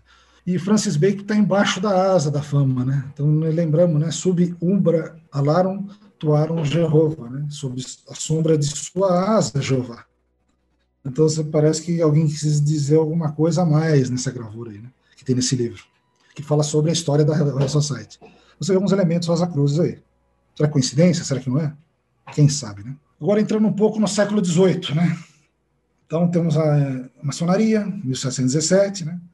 Entra um, algo muito forte, né? Que agora a filosofia ela muda, né? Parte iluminismo, então já vamos ter algo mais de razão, beirando materialismo, ateísmo.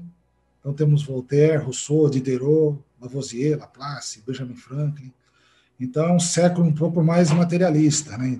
Tolerância religiosa, aquela briga com religião começa a acontecer. Tem Guerra da Independência dos Estados Unidos, Revolução Francesa, Napoleão Bonaparte. Então é um século já um pouco mais pesado. Temos a inserção do Cavaleiro Rosa Cruz na maçonaria, né, símbolo, símbolos maçônicos aí que seria alusivos, né, Rosa Cruz. É, na maçonaria acaba não, tendo aquela influência forte do Fama Fraternitatis, né, de Christian Rosenkreuz. A maçonaria acaba tendo uma outra visão, um pouco da Rosa Cruz, um pouco mais cristã, né? E alguns nomes desse grau seriam Soberano Príncipe Rosa Cruz de Heredon, Perfeito Príncipe da Rosa Cruz de Heredon, Cavaleiro da Águia Branca do Pelicano, Cavaleiro da Águia do Pelicano, enfim, tem muita coisa né, relacionada a esse grau, não vou poder comentar muito, né? E ele tá, faz parte aqui, né, do, do, do rito escocês antigo e aceito. Faz de outras ordens também, né? Outras ordens maçônicas, né? Vou comentar. E o capítulo Rosa Cruz estaria aqui, né? Entre o grau 15 e o grau 18. Que o 18 seria o Cavaleiro Rosa Cruz. Depois teria o Cavaleiro de Kadosh, enfim, consistório. Então, só para entender onde que foi colocado aí o, o grau, que inclusive dá um nome de capítulo. Né? Algumas outras ordens maçônicas, né? Isso é bem focado nos Estados Unidos, tá? Mas o rito escocês antigo aceito é no Brasil mesmo.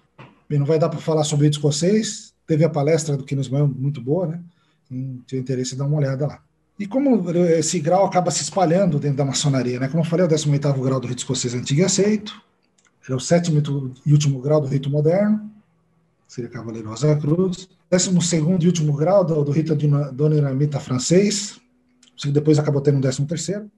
É, o Donoramita hoje só existe no Brasil e adotou um sistema de 33 graus também como rito antigo aceito e, e por isso está no 18 atualmente. Né? Esse rito hoje, apesar de ser francês, só tem no Brasil. É um rito bem místico. Temos o rito brasileiro, que também é o 18º grau. Vê que algumas mudanças no nome do grau, né? O nono e último grau do rito de Baldo, em Bristol, né? Na cidade de Bristol existe um rito próprio deles lá, bem interessante. Eles chamam de Rosa Cruz do Monte Carmelo. Inclusive acima do grau templário. Existe uma ordem templária, como existem ordens colaterais. E depois o último grau é o, é o Cavaleiro Rosa Cruz do Monte Carmelo. Interessante. E na Inglaterra ele passa a chamar rito antigo e aceito, né? Porque a Inglaterra não vai ter um rito chamado escocês lá, né? Tem aquela rixa, que é o 18º grau. Mas é outra particularidade, né? É, o que a maçonaria ela vai acaba trazendo né, o símbolo do pelicano, que não é um símbolo maçônico, né, mas é um símbolo do sacrifício, um símbolo cristão, né, que na Idade Média já se usava muito. Né? Você vê uma gravura de 1584. Então tinha aquela lenda né, que o, o pelicano bicava o peito né, e alimentava os filhos. Né? Então todo mundo acreditava, porque era uma cena que, que era vista, mais ou menos. Né? Essa figura fala isso, né? Esse pelicano vive perto do, do rio Nilo e dos pântanos do Egito. Quando as cobras o matam, corta seu peito até que o sangue sai e com seu sangue os traga de volta à vida. Né? Então tem aquele simbolismo junto com o da Fênix, né? ele também tinha essa relação. Era um símbolo do auto-sacrifício da caridade, e os primeiros cristãos o adotaram no século II, né? então algo bem antigo. Né? Começaram a usar em textos e imagens. Então esse é o símbolo adotado assim na maçonaria, né? então pelicano, né? Tirando sangue né? para dar para os filhotes. Tem um INRI lá, né? que seria, todo mundo é, olha assim vê, não, em relação a Cristo, né?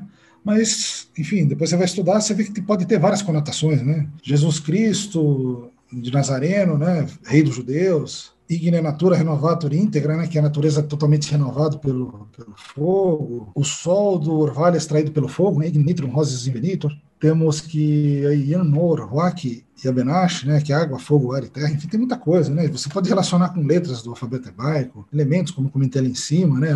água, fogo, terra, né? Ou símbolos astrológicos, né? Enfim, eu não cheguei a estudar isso, mas tem o símbolo de Júpiter, né? Para ir, depois tem é, Escorpião, Ares e, depois Virgem, né? Então, tem várias conotações, vários é, estudos em relação a isso, né? E por que, que ficou essa fama né, do, do pelicano? Né? Porque é o que acontece o pelicano, ele, quando ele, ele vai alimentar os filhotes, né, ele pega peixes, né, então enche a papada dele com os peixes, né, então ele acaba matando os peixes antes, né, e o peixe começa a sangrar e começa a sair pela, pela papada dele, né, nessa viagem, né, e começa a escorrer no peito. Então quem olha o sangue no peito dele vê alimentando os filhos com os peixes com sangue, né, pensa que ele dá a entender que ele estaria, né, se autoflagelando, né. Então ficou esse símbolo crístico, né, da do sacrifício. Né? Bem interessante. A Rainha Elizabeth também usava como símbolo do amor fraternal, né? que era um símbolo favorito dela. Né? Então, ela representava a mãe, né? que se sacrificava pelos súditos. Né? né? Passou a representar Jesus também se sacrificando, então um símbolo bem cristão. E aqui um detalhe da, da roupa dela, aqui, né? né? mostrando o pelicano, uma joia que ela usava. Então, algo bem significativo para ela, uma mensagem simbólica para os seus súditos. Então, século XIX, daí já muda, né? Nós tínhamos um século bem materialista, E nós temos entramos num século já mais espiritualizado, né? A próxima maçonaria começamos ter o rito francês Antigo Estado, temos Elifa Levi, Sociedade Rosa Cruciana em Anglia, uma sociedade Rosa Cruz já dentro da maçonaria, kardecismo, é, temos a Belle Époque, né, famoso pela, por suas obras, né, de cunho místico até, é, temos a Sociedade Teosófica da Madame Blavatsky, né, Ordem Cabalística da Rosa Cruz, Golden Dawn, Salões da Rosa Cruz em Paris, né, pelo Peladão, Ordem Martinista. Então você vê que esse, esse século já começa a ter um viés mais espiritual. Então, bem, na minha opinião, pelos meus estudos, né, seria a Ordem Rosa Cruz de Ouro, 1777, que viria de uma outra chamada né, Golden Rosenkreuzer, de 1710, fundada por um tal de Renato Sinceros, na Alemanha. Mas ela, ela é bem. É, existe alguma comprovação dela. Inclusive, quando você pega textos da Quatro Coronati, né, que é uma loja de estudo maçônica inglesa, você vê alguma coisa falando nisso. Depois temos a Sociedade é, Rosacruciana em Anglia, de 1865, que ela né, pode voltar a 1800, que seria uma ordem escocesa, também dentro da maçonaria mas na Inglaterra ela surgiu em 1865, né?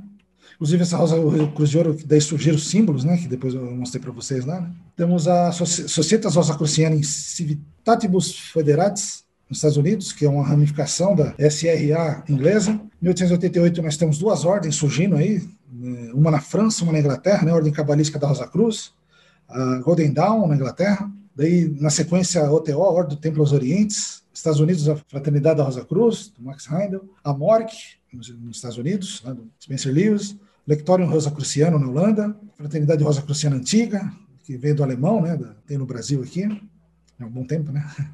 E a Confraternidade Rosa Cruz, né, que é uma dissidência da MORC, que começou em 1990. Então são as principais, tá? É, você vai estudar, vai encontrar muito mais, um repertório muito grande de ordens. Tá? Falando as principais aqui existem sim algumas no Brasil. O Ken Ismail, ele tem um artigo que ele fala, né? Ele, ele acaba tentando dividir né, essas ordens em algumas subcategorias, né? Que chega a ser até interessante, né? De hermetismo, né? Ele fala aí da, da Societas Rosacruciana Anglia, né, que é da maçonaria, e depois a Golden Dawn, porque tem o nome hermético, né, Ordem Hermética da Golden Dawn, da Aurora Dourada. Seria um pouco mais oculto, eu não conheço muito, assim, mas eu vejo, ela para um lado mais mágico, né. A da, da, maçonaria, acho que ela é mais teórica. Temos ordens cabalísticas, né, um exemplo, a Ordem Cabalística da Rosa Cruz, Telêmica, né, OTO, né, a FRA, gnósticas, né, seria algo relacionado aí à Fraternidade Rosa Cruz, o Lectório, místicas, né, temos a Moric, e a CRC. Teosófica, né, que é uma ordem chamada FARC, né, Fráteres da Rosa Cruz, tal, não existe hoje. Então seria algo mais teosófico. Essa parte da teosofia acabou ficando mais né, com a escola teosófica. Né? O rosacrucianismo né, não, não, se desenvolveu muito. E na maçonaria, nós temos, como eu falei, a Sociedade Rosacruciana em Anglia, né? Esse é o site, né? Então está aberto para todo mundo ver, né? Então ela foi fundada por Robert uh, Wentworth Little, lá a loja Sama College, né? O irmão é frater. Então você chega esse todo egípcio aqui, né? Cristão. Né? Então ela fala que é a mais antiga sociedade independente de maçons Rosa Cruzes do mundo, rituais baseados nas alegorias do Manifesto Rosa Cruz Fama Fraternidades, e os graus são baseados na ordem Golden Rosenkreuz alemã. Então ela já fala, tipo, eu não sou a primeira, né? Meus graus vêm de outra ordem. E mostra alguns graus dela aqui, que está no site, né? Então, veio de zelator do primeiro. São três subclasses, vai do primeiro ao terceiro, do quarto ao sexto e depois do sétimo ao nono. Umas outras ordens Rosa Cruzes, né, que tem graus parecidos, vai encontrar alguma semelhança aí, né? E como funciona, né? Você tem que ser mestre maçom para entrar na, na, SRA. E depois do nono grau tem uma ordem de ERI, chama Ordem de ERI, né? De ERI, que tem mais três graus. Então, teoricamente, ele iria até o décimo segundo. Se eu não me engano, essa ordem tem lá na, em Brasília. Em Brasília é mais pelas grandes lojas. Se não me engano, até o Ken Ismail ele é dessa ordem. E Deu peguei essa outra parte do site e deu uma tradução aí, que ficou interessante, essa tradução lá do Google, né? Para mostrar, né, que existe, ele fala um pouco por que, que tem essa conexão maçônica, né? Ele conta que o rosacrucianismo e a maçonaria estão conectados desde tempos imemoriais, né? Então aparece, primeira relação, tem um texto em Edimburgo de 1638, né? de Henry Adamson, que a tradução seria: Pois o que pressagiamos não é ordinário, pois somos irmãos da Rosa Cruz, nós temos a palavra do, dos maçons e a segunda visão coisas para acontecer podemos predizer com exatidão. Né? Então, é uma tradução livre. Ele mostra uma relação. Ele fala algumas coisas, né? Fala até de Elias Ashmol, que uma relação né, com Royal Society. Eles dão uma especulada em cima né, do que poderia ser, mas eles não afirmam também. E aqui seria o principal, né, como se fosse o grão-mestre né, das Societas Rosacruciana em Anglia, né, que é chamado Mui Digno Supremo, Mago Supremo. É o que tem lá na, na maçonaria, né? além dos graus que tem no rito escocês, né? Tem uma ordem Rosa Cruz maçônica, que é, para a maçonaria é uma ordem colateral. Né? Você tem que ir à parte fazer ela para quem for mestre maçom. Tem a Ordem Médica da, da, Aurora Dourada, assim, eu não conheço, assim, nem, nem ninguém para me perguntar, né? então peguei alguma coisa bem, para não deixar em branco, né? E também não posso me aprofundar muito, porque né, é chato ficar entrando no detalhe de algo que você não vivencia. Mas seria uma figura que eu achei na internet, bacana, mostraria alguns oficiais, algumas vestimentas, as colunas ali, né? Então, é muito bonito, colorido, né? Que é bem simbólico. E os fundadores, né, que seriam William Woodman, William Westcott e Samuel Leader McGregor Mathers, né, eles vieram da Societas Rosacruciana em Anglia e fundaram essa ordem hermética, né, é, com uma visão mais mágica. Então, alguns graus, né, do primeiro círculo, segundo círculo, que tem o nome de o círculo da, Rosa, da Ordem Rosa Cruz Vermelha e da, da Cruz de Ouro. Não sei se as ordens do Brasil usam o mesmo nome, né, ou os mesmos graus. É, e teria um terceiro círculo que iria aí, seria, o último seria Ipíssimos, né. Enfim, aqui uma, também uma gravura que eu achei aí, mostrando como seria um ritual, assim, bem interessante. Enfim, não dá para falar muita coisa, né. O que tem de famoso deles são a Rosa Cruz Hermética, né? onde você encontra símbolos cabalísticos, herméticos, alquímicos, astrológicos. Vocês podem encontrar na internet, ou se quem for ver palestras, dá para falar uma hora e meia disso daí, né? Eu vi uma palestra uma vez falando uma hora e meia dessa, só desse símbolo, e quando acabou a palestra eu falei, meu Deus, é só isso, eu quero mais, porque não tem fim esse símbolo. Né? Ele foi até uma revisão de um símbolo lá, né, dos símbolos secretos da Ordem Rosa Cruz do século XVI e XVII, foi transformado para essa cruz. Né? Então nós temos aqui uma, uma Rosa Cruz, né? pequena, do micro, né, com o macro, os grandes, né, com as pétalas, né, com as 22 letras do alfabeto hebraico, né, as três letras mães, né, Men, Shin e Aleph, as sete letras duplas representando os planetas, as 12 letras hebraicas representando os símbolos do zodíaco, né, enfim, tem as cores, temos pentagramas, hexagramas, né, com os planetas, aqui símbolos. Você pode ver que a estrela aqui seria a alma, e aqui os quatro evangelistas, representados até pelo signitor, o leão, né, a águia, né, enfim, com, misturando símbolos herméticos com símbolos astrológicos, enfim, letras INRI, aqui representando o Malkuth, enfim, né, vários símbolos aqui de sal, enxofre, mercúrio. Eu achei também essa, essa, gravura bem interessante, mostrando como seria a divisão na, na, árvore da vida, né? E colocando os elementos, né? Os três elementos, enxofre, sal e mercúrio, em várias Zefiras, né? Muito interessante. Sendo que depois esses três elementos eles vêm se consolidar em Malkuth e cada elemento, água, fogo, terra e ar, que significa, né? Os quatro planos, como tinha falado, né? Que é Briá, Tzilut, Asiá e Yetzirah, enfim,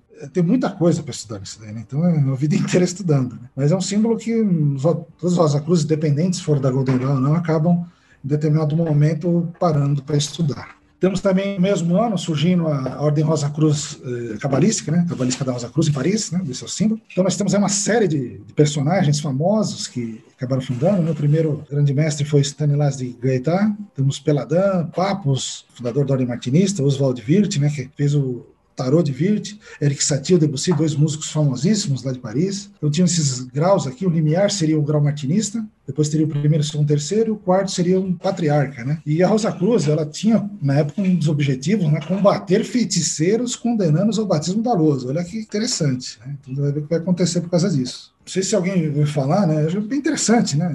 Da Guerra dos Magos, né? Ou seja, uma guerra entre Rosa Cruz e satanistas, aconteceu em 1887. Pode ser algo meio, né, fantasioso, mas eu vou falar porque ela saiu em jornal, né? O Henri Antônio Jouleroy, ele acabou escrevendo em um periódico chamado Gil Blas, que falava inclusive de satanismo, magia, né? Ele é um dos redatores, e no jornal Figaro, que existe até hoje. E ele contou essa história, né? E a história o que, que era? Nós tínhamos um abade chamado Vintras, né?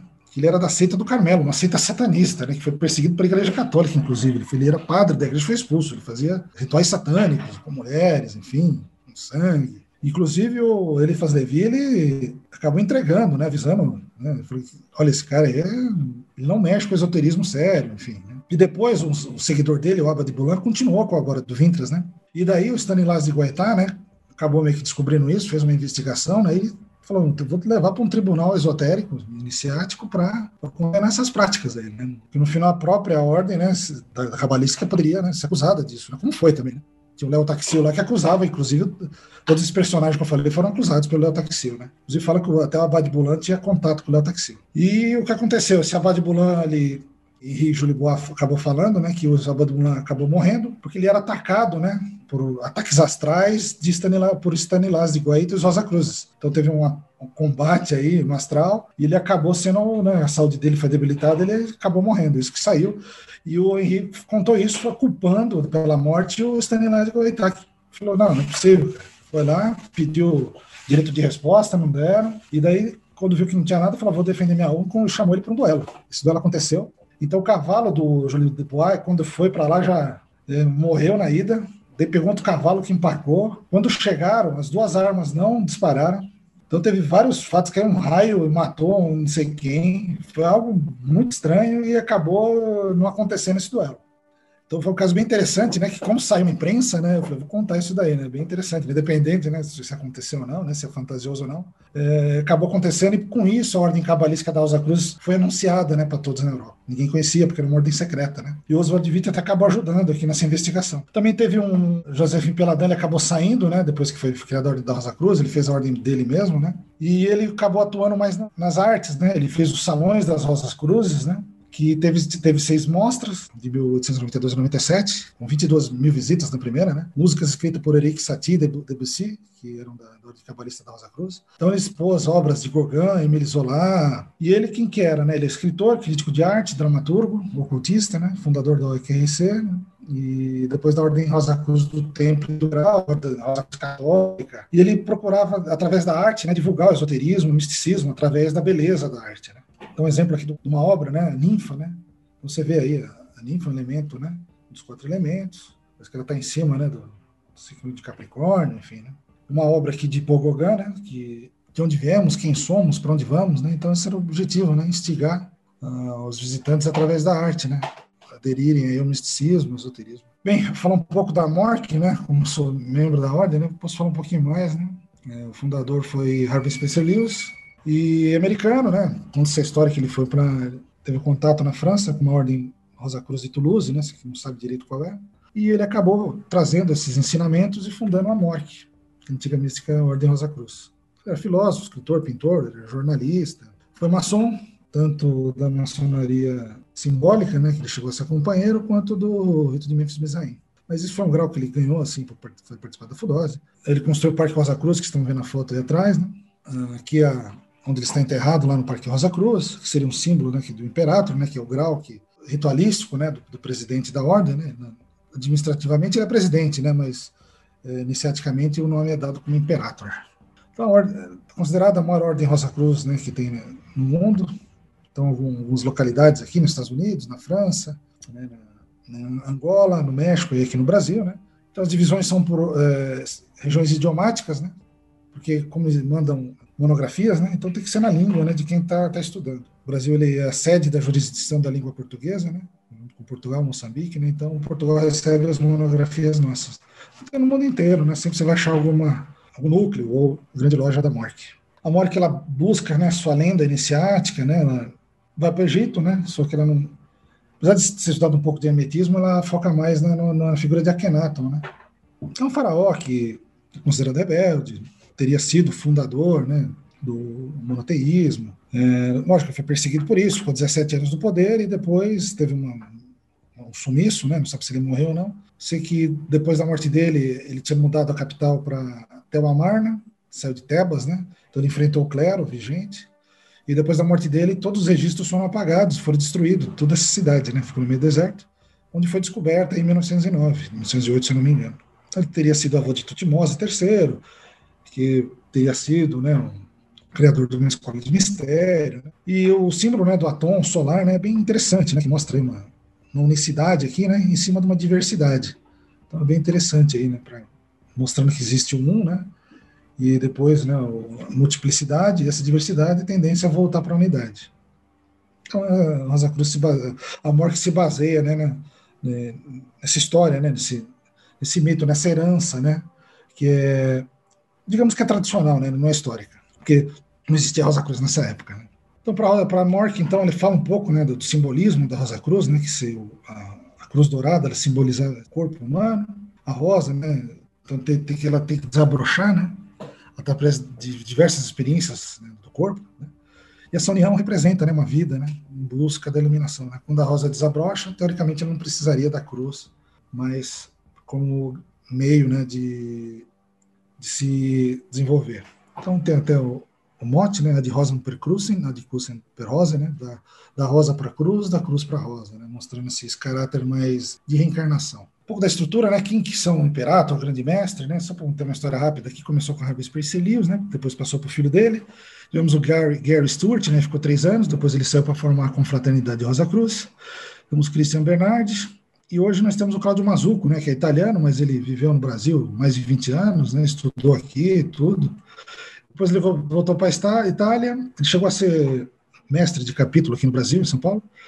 E quando ele foi para a Itália, ele virou grande mestre da jurisdição de, de língua italiana e foi convidado né, para ser depois o imperator. Então, desde 2018 é ele, então ele fala português fluente, né? Pessoa muito bacana. E no Brasil, né, tudo começou com a Maria Moura, né, uma soror extremamente dedicada, né, ela que fincou os pilares para o rosacrucianismo. Né? Se não fosse ela, a morte no Brasil não seria como é depois tivemos o Charles Paruca e o Fraterelli, que é o atual. Né? Esses símbolos aqui do lado seriam os símbolos do grão-mestre e o símbolo do imperador. Então, só comentar um pouco da Maria Moura, né? Ela foi condecorada né, em 1976 no Palácio do Lavradio, né, no GOB, por serviços prestados pelo Rosacrucianismo. Aqui algumas fotos que ela teve lá né, pelo né, grão-mestre né, pelo venerável da, da loja. E na época ela disse né, que os laços fraternos que usam unem Rosa Cruz e maçons como eternos cavaleiros da Rosa e da Cruz jamais foram rompidos. Né? Então, o diploma que ela recebeu, uma comenda, né? uma homenagem que ela foi lá, foi para o Rio de Janeiro. Porque ela, inclusive, ela era carioca, né? Ela, né, depois que ela foi para Curitiba lá para desenvolver a, a, grande loja do Brasil, que hoje é a grande loja da, de língua portuguesa. Como funciona né, os graus dentro da, da MORC, né? Então, você profana, né, vai postular, entra em três graus de átrio, né, que vocês ficam estudando em casa, é, dura mais um ano mais ou menos, mas você já pode começar a frequentar alguma loja. Depois você tem uma iniciação da loja que você frequenta, ela é separada. E você depois vai ter do grau 1 ao grau 9 em templo, né, que é chamado graus de templo, que é dentro do Templo Rosa Cruz, nesses né, você faz tudo em casa. E a coisa, a iniciação do primeiro grau de templo são dois dias, é bem interessante. Pelo menos para mim foi uma iniciação muito bacana. No primeiro grau, você pode já é, solicitar admissão para a ordem martinista, né, que tem três graus, associado, iniciado e superior incógnito, e depois você para uma, grau, uma classe de grau que chama Ciclo do Filósofo Desconhecido. Depois tem uma câmera secreta, enfim, né, um, os outros três graus que acabam sendo estudados dentro da ordem. E depois, assim, depois de cinco anos no último grau, você pode ir para um outro tipo de estudo que eu ainda não descobri qual é. Então, botei aí, o faraó quer, quer saber. Sei que fráteres, né, que sorores continuam estudando, recebendo monografias, mas a gente não sabe, pelo menos eu não, não sei do que se trata. Dizem que são planos de estudo, enfim. Mas seria mais ou menos a estrutura dentro da MORC. Que o templo da MORC lá de São José, então basicamente todo o templo segue esse modelo aqui, né? Temos o avental Rosa Cruz, que ele é triangular, e aqui seriam né, os membros da ordem, né, entrando por uma entrando no templo, né? Uma convocação ritualística, né? Inclusive foi tirado de um vídeo da MORC algumas curiosidades, né? Falando um pouco de Rosa Cruz na história, né? É dito, né? Assim, não tem prova, né? Não tinha carteirinha na época, né? Enfim. E o Napoleão Bonaparte poderia ter sido membro da ordem, né? Existe um, um colar ritualístico que, quando Spencer esteve lá na, na França, na época da Fudose, foi entregue lá por uma ordem, né? Ele mantém no, no Museu da Rosa Cruz lá na, na Califórnia, né? Então, uma coisa que é interessante, né? Que o símbolo, né? Da, do brasão de Napoleão Bonaparte são as abelhas, né? Que simbolizam um símbolo rosa cruz famoso. Se não me engano, foi até Robert Flood que fez, que é o Dati Rosa Mel Apibus, né? A rosa da mel às abelhas. E a abelha com esse símbolo né, de obreiro, né? É, indo de rosa em rosa dentro de um jardim iniciático, levando essa, essa mensagem rosa cruz, essa iniciação. Então você vê até a rosa aqui, né? Que é formada da cruz, né? Temos umas aranhas aqui, né? Se você não se cuidar. Então é um símbolo né, seria interessante você ver essa analogia. Né? Enfim, a Ordem Rosa Cruz, acabei estudando, eu via que ela tinha muita penetração eh, na nobreza eh, europeia, né? por ser uma ordem que nunca surgiu. Então é bem, seria bem comum você ver ordens eh, Rosa Cruzes bem exclusivas. Tanto do Rosa Cruz, ele não foi, o Napoleão ele não foi, ele não foi maçom. Todos os irmãos deles foram grão-mestres ou pertenciam à maçonaria, menos ele. Então era dito que ele era da Rosa Cruz. Inclusive aquela ordem que eu falei, a Ordem Rosa Cruz de Ouro do Antigo Sistema, somente o Fernando Brunswick, que também tem ligações com, a, com o rito escocês edificado e com contra as ordens templárias, né, ele também tinha, tinha relação, né? Então, era um rito bem exclusivo para a nobreza. Venciaram ou não, não dá para provar. Tinha o Napoleão III, que era sobrinho do, do, do, do Napoleão, né? não se tem nenhuma história de pertencer a nenhuma ordem, mas eu andei pesquisando e vi que ele, dentre as joias deles, né, de cunho pessoal, ele tinha uma rosa cruz. Pode indicar alguma coisa, né? Enfim. No Brasil, um exemplo aqui, temos o Jorge Benjor, né, que é dito que ele é o Rosa Cruz. De onde que eu tirei isso? Né? Então, você pega o disco dele de 1974, considerado, né, foi principal da, da, da carreira dele, inclusive foi eleito o sexto melhor disco da música brasileira de todos os tempos, que chama Tábua de Esmeralda, né? Onde tem várias gravuras de Nicolas Flamel, né? E é verdade sem mentira, certo muito verdadeiro. Olha aí. Quando você pega as músicas, né? Você vê Hermes Trismegistus. Hermes Trismegistus e sua celeste Tábuas de Esmeralda. Hermes Trismegistus escreveu. O que está embaixo é como que está no alto, e o que está no alto é como está embaixo. Os alquimistas estão chegando, olha aí mais uma música interessante. São pacientes e assíduos e perseverantes. Executam segundo as regras herméticas, desde a trituração à fixação, a destilação à coagulação, né? Ou seja, operações alquímicas. Né? E tem outro disco que não é desse, né? Que ele tem uma, esse disco já é de 2005, que ele fala o rei ao Rosa Cruz, né, onde ele termina, né, que o manto sagrado do rei tem uma rosa e uma cruz. Então mostra que ele, além de ser um músico fabuloso, ele é um estudioso do tema. E também no Brasil nós temos o Valcir Carrasco, né, que é um autor famoso de novela. Então tem uma novela que na época eu não assisti, mas depois eu fui atrás, que né, ele, fala né, abertamente que ele tem 2015 também uma entrevista dele que ele fala que não faz terapia porque ele é da ordem, né? Então ele faz meditação, tal. Ele consigo ele consegue sobreviver a esse ritmo alucinante de novela. E tem uma obra, uma novela famosa que chama Uma Gêmea, que todo mundo fala que é novela espírita, né? Só que assim, tem muita coisa estranha, né? A cidade chama Roseiral, né? O Rafael, né, que é esse, esse ator que esqueci o nome dele, era botânico que cria rosas, né? Planta rosas. Tem a Luna, né? Luna, Lua, né? Morre e reencarna com Serena, ali, né? Serena, água, Luna. Você começa a ver várias simbologias aí, né? As rosas, né? Que aqui do lado. Então tem muita coisa relacionada à rosa. Inclusive, no último capítulo, eu fui buscar isso daí né, no YouTube, né, a Luna, eles mostram as reencarnações passadas, né? E aqui demonstra bem rápido, não consegui pegar uma foto melhor, né? Porque é coisa de menos de um segundo, né? Mostrando eles como, quando eram faraós do Egito, né? Então seria aqui Nefertiti e Akhenaton, né? Que eles eram casados, inclusive pais de Tutankhamon, né? Então esse é o final do último capítulo. Então você vê que é uma, uma novela já focada né, no rosacrucianismo, principalmente aí da Mork, né? Também interessante. E no cinema, em outras obras, assim, né? Então, se pegar o Drácula de Bram Stoker, né? O Van Helsing, né? Quando ele tá indo lá atrás do Drácula. Então ele pega lá, estaca, né? Precisa da proteção, tá aqui até com o Keanu Reeves da Matrix, né? Chamou o Neo. Só que é o seguinte, ele teve que ir com o avental Rosa Cruz, né? Não basta ir só com a cruz, teve que ir com a Rosa Cruz. Só que é um avental já escuro, meio negro, cinza, né? Um pouquinho diferente, mas é um avental Rosa Cruz. Né? Ele vai buscar o Drácula. Tem uma série bem interessante que chama Zero Hour, é uma série que, assim, foi, foi, feito um erro com ela, porque no quarto episódio ela foi cancelada. É uma série fantástica. É que ela foi colocada numa série tipo Friends, assim, de juvenil, e o pessoal não gostou. É uma, se assiste, você não para de assistir. Ela não é muito fiel à história, né? Uma história bem interessante, que existia 12 relógios, né? Que foram criados pela Rosa Cruz espalhados pelo mundo, né? Então ele tem que ir atrás desses relógios, e toda vez que ele vai lá, alguém fala, pô, mas você já esteve aqui 100 anos atrás. Olha aqui, ó, uma gravura com o seu rosto. Então é bem interessante isso daí. Mas existe para baixar, bem interessante isso daí. Zero Hour, bem bacana. Só que não vai esperar nada de, de místico, assim, assim, real, né? É mais Dan Brown. É o símbolo perdido de Dan Brown, né? Que ele fala da Rosa Cruz, mostra que tem um desenho, né? De um cubo que vira uma Rosa Cruz, né? Enfim, conta um pouco da história. Humberto Eco, né? Ele fala bastante, né? Primeiro livro, né? Bem crítico. E depois tem o Cemitério de Praga, né? Que ele fala daquela história lá da Guerra dos Magos, que eu falei para vocês. Ele conta também nesse livro. E só para encerrar, pessoal, falei bastante aqui, deixar uma frase do Spencer ali que eu acho bem interessante, que gostaria de passar para vocês, né? Ele fala que todos os seres humanos têm uma filiação comum, são da mesma essência espiritual e vêm do mesmo Criador. Todos são, portanto, irmãos e irmãs, a despeito de raça, crença e outras distinções. Também é importante para a gente isso, tá ok? Então, obrigado aí por terem me aturado até agora. Agradeço a oportunidade. Espero ter trazido algo de relevante para vocês. Eu acho que eu assisti a outra vez que você fez a palestra no Zoom, mas essa você acrescentou um monte de coisa e acho que foi a melhor palestra de Rosa é. Cruz que eu assisti. Obrigado.